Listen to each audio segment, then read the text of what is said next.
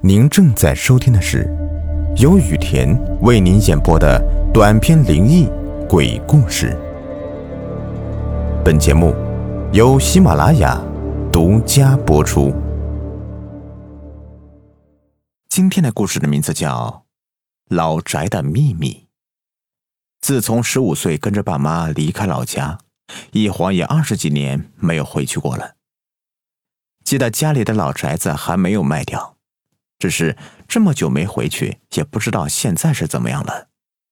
房子久了没人住，估计啊早就破败了吧。爹妈现在老了，时不时的也会提起家里老宅要不要拆掉盖新房的事情。他们想回去养老，所以我决定先回去看看情况。打点好一切，我踏上了回乡的旅途。通往老家的路已经变得十分陌生了，以前老旧的村子现在也被高楼大厦取代了。可是毕竟老家太偏僻，旅途一过大半，儿时的记忆就在我的脑海里越来越清晰。路边的杂草，高高的柳树，还有潺潺的溪水，没错，就是这个地方。到了老家。村里的人我已经认不出了，也许这么些年，村子里已经添丁加户，全是新面孔了吧。当然，村子里的人呢，也都不记得我了。可是我心里还是有所期待，那就是我儿时的玩伴们，不知道大家还在不在村子里。路过村长家的时候，我站住了脚步。虽然一路都被记不起名字的老人盯着，会有些不自在，可是我很期待见到村长的那一刻，他是否会认出我？村子里还是那么落后，和我走的那年没什么太大变化。进到矮矮的土砖房里，光线暗得很，常年烧柴的味道非常浓重。想来村长也该是个六十多岁的老人家了吧？再往里走。果不其然，他老人家此刻正坐在炕上看电视呢。冷不丁的见到我这么一个高大的男人进来，他吓了一跳，眯着眼睛问道：“请问你找谁呀？”我笑了笑说：“ 村长爷爷，我是小栓子呀，我爹是老烟袋，我回来看你了。”村长一时没回过神来。等反应过来时，忽然眼睛一亮，猛地抓住我的手不放了。他高兴地说：“回来好，回来就好。咱村出去的人能回来可不容易呀。”寒暄了半天，我把要回来重盖房子的事情和村长说了。老村长听了之后，若有所思地说：“娃子，实话和你说吧。”你们走了几年后，村子里有要结婚的孩子，没有自己的房子。我看你们一直没有消息，就让他们住了你们家。啊，不过现在啊，里面已经空了，他们都走了。你回家看看吧，反正是要拆掉盖新房的，呃，你们也不会介意的是吧？我心想，反正在外面住久了。老屋的条件早已满足不了我们，没有多和村长擅自的行为进行抱怨，我便回了家。来到院前，感觉院门像是被换过，以前的木门不见了，取而代之的是两扇大铁门，门洞也被简单的翻修过，只有老屋还是保持着原来的样子。说这是老屋啊，真不是虚的。屋里的墙上已经没有了墙皮，地上的墙角也长满了黑绿色的苔藓野草，蜘蛛网挂满了整个房间，家具已经被灰盖住，看不出样貌。我心里顿时凉了一截，这怎么住啊？电视剧里的破庙也不过如此呀。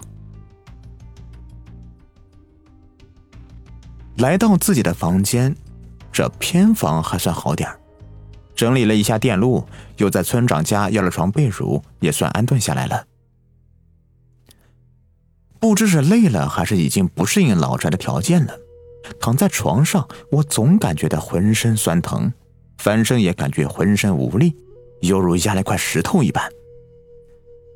屋顶黄色的灯光很昏暗，老宅的电线早已腐坏，电压十分不稳。我正在心里盘算着明天拍些照片就离开的时候，院子里忽然传来细细碎碎的脚步声。在这样的环境里听到脚步声，还真有点瘆人呢。我慢慢的坐起身，拿起手机下了地。外面呼呼的刮着山风，借着手机的照明，我来到院子里，抬起手随意照了一下，却看到院子的角落里有一个人影。我不敢惊动他，慢慢的退回屋里。在里面锁上了门，关掉照明。我回到床边，随手关掉了灯，看了看窗外，借着月光，我居然看到墙头上有一个黑影翻了出去。这一夜我真的是无法入眠，苦熬到了天亮，里里外外对老宅拍了好多照片。为了方便回去设计院落，我又在院外拍了一些。就在我低头翻看照片的时候，远处忽然过来了几个人。定睛一看，是几个男人。离老远就听见一个人试探性的在喊：“是栓子。”我仔细看了看，脑袋里第一个印象就是小海。对，就是他，我儿时的铁哥们小海。我立马跑过去，对着他的胸口就是一拳。他笑了一个趔趄，也一拳打在了我胸上。小海一边看我身后的老宅，一边说道：“你昨晚就在这里住啊？刚才听村长说你回来了，我一溜烟跑过来看你了。哎呀，你家的破成什么样了？干脆啊，到我家去住吧。”我刚想说要走的事情，可是看到小海，我又想和他好好聊聊，于是收拾收拾，我便跟着小海去了他家。我把昨晚的事情告诉了小海，小海说，附近村子的人有时候会来咱们村找没人的房子过夜，多半是赌钱躲债主的。估计昨天呢是翻墙进来，看到我屋里面亮着灯，才没敢进去的。我这才稍稍的松了一口气，心里的疑惑也随之解开了。和小海在一起，我放松多了，我们从早聊到深夜，关系一点都没疏远。这一夜，我和小海挤在一张床上，可能是聊天聊得太久的缘故吧。这一夜，我睡得很熟。可是，在睡眠中，我却感觉到，似乎身体里还有另外一个我，可以看到房间里的一切。我居然看到一个年轻的女孩子站在房门前，她一言不发，就那样看着我。见我发现了她，她的表情忽然变得惹人怜惜，然后她转过身，似乎要叫我跟她走。我看了看躺在床上的自己，难道我被鬼托梦了吗？还没等我思考完呢，却发现自己已经跟着女孩子来到了院子里。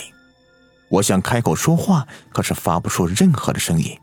就这样跟着女孩来到了村子里，又从村子里走到了我家老宅。女孩打开院门，拉着我进了屋。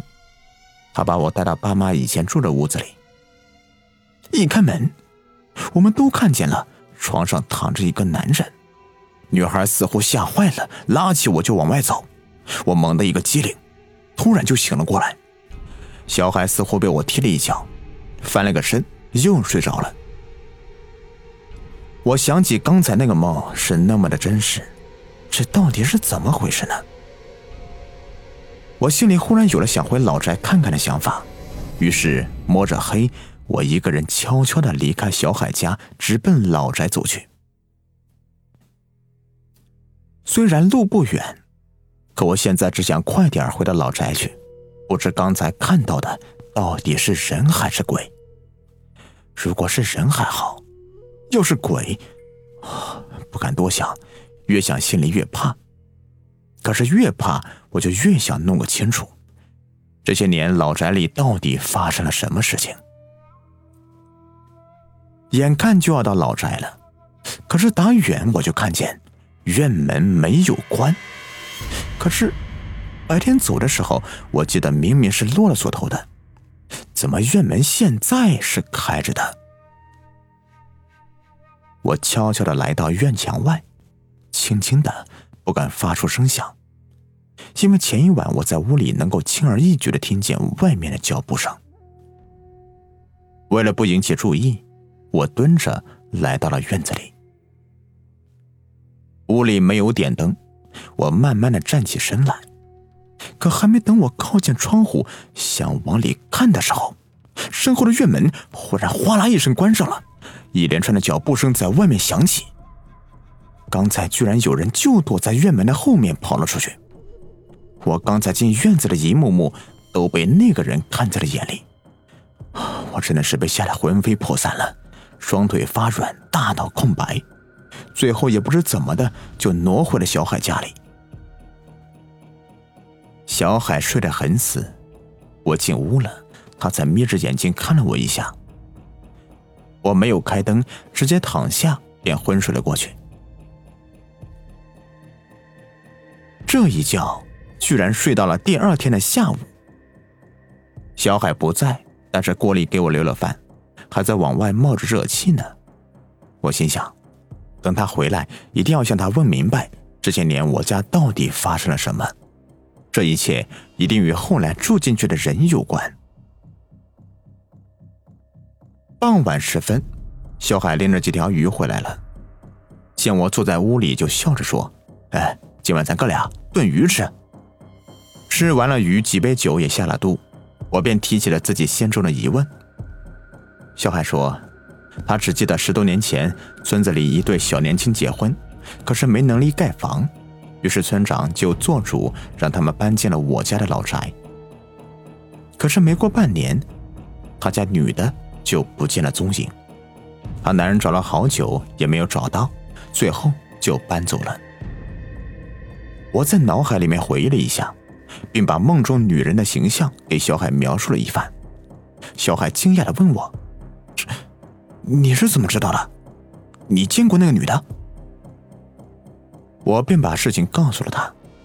小海着实被惊到了。这这个女人该不会是早就死了吧？你说你看到屋子里面有个男人，把他给吓跑了。那男人长什么样子啊？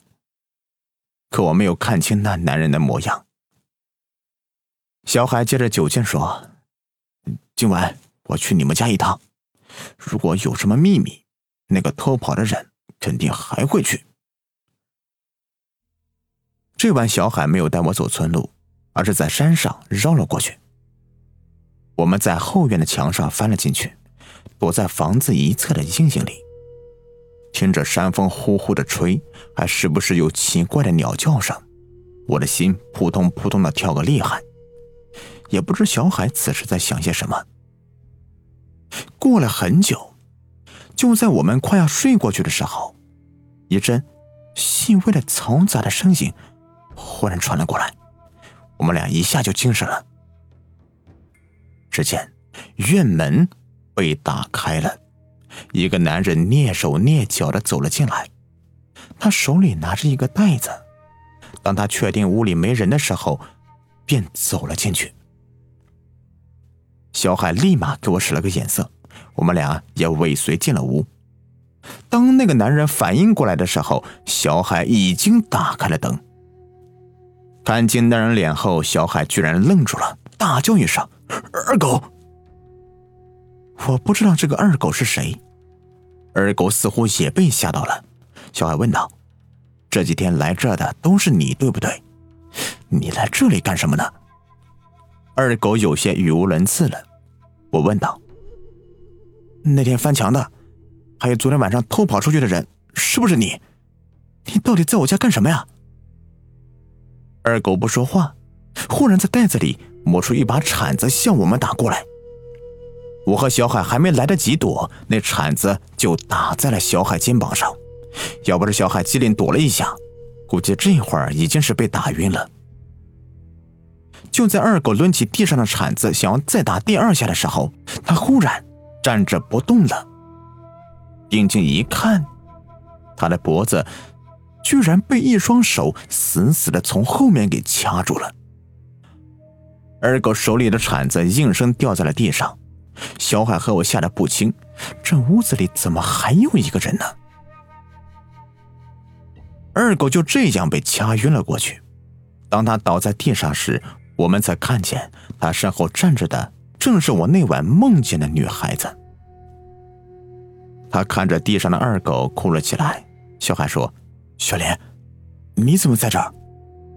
小莲说：“海哥，其实我已经死了，就被二狗埋在这床底下。当天我发现二狗在外面有人了，就和他吵了起来。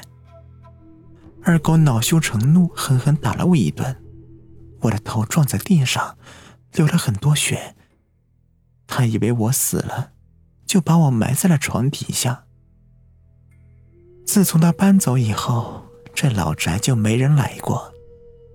要不是这房子要重建，我也没有机会报仇啊。